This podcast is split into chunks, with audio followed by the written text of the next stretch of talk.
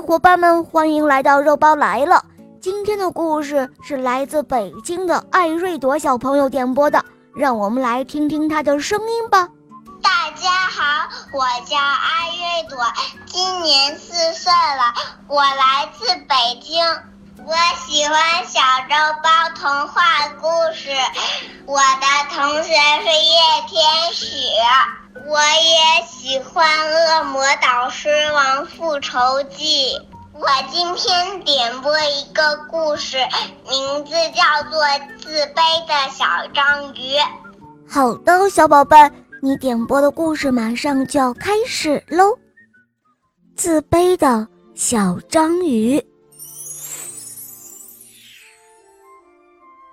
有一条小章鱼。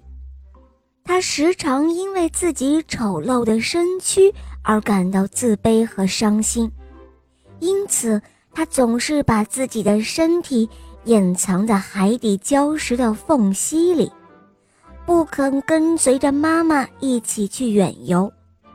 他羡慕蝎子和扇贝，因为它们有着坚硬的盔甲，保护着自己。他更加羡慕鲨鱼和金枪鱼，因为它们有健壮的骨骼和锐利的武器来战胜对手，所以他们是那么的威猛。因而他常常独自躲在礁石的缝隙里哭泣着。终于有一天，在妈妈再三的鼓励之下，他才答应跟随妈妈。一同去远游，他怯怯地游在妈妈的身边。第一次游这样的远，他仿佛感觉身边有好多嘲讽的眼神在注视着自己。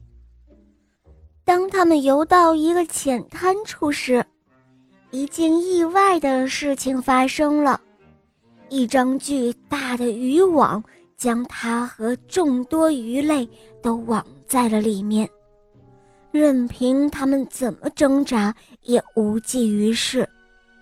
小章鱼听到了妈妈痛苦的呼喊，随着起网机隆隆的声响，它和其他落网的鱼儿被抛洒在船甲板上，跌得晕头转向。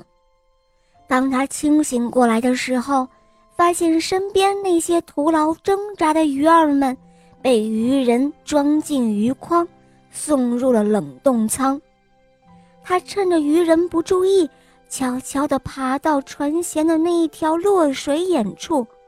之后，他的身体竟然神奇般地从那条狭窄的缝隙钻了过去。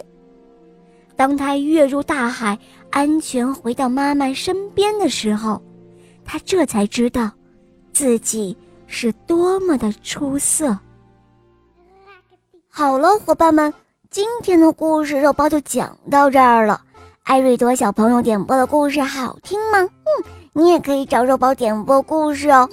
赶快打开公众号，搜索“肉包来了”，在那儿可以给我留言，也可以在喜马拉雅搜索“小肉包童话《恶魔导师王复仇记》”，有六十集，赶快和肉包一起来探险哟！好了，艾瑞朵小宝贝，我们一起跟小朋友们说再见吧，好吗？小朋友们要快快乐乐的哦，再见。嗯，伙伴们，我们明天再见，么么哒。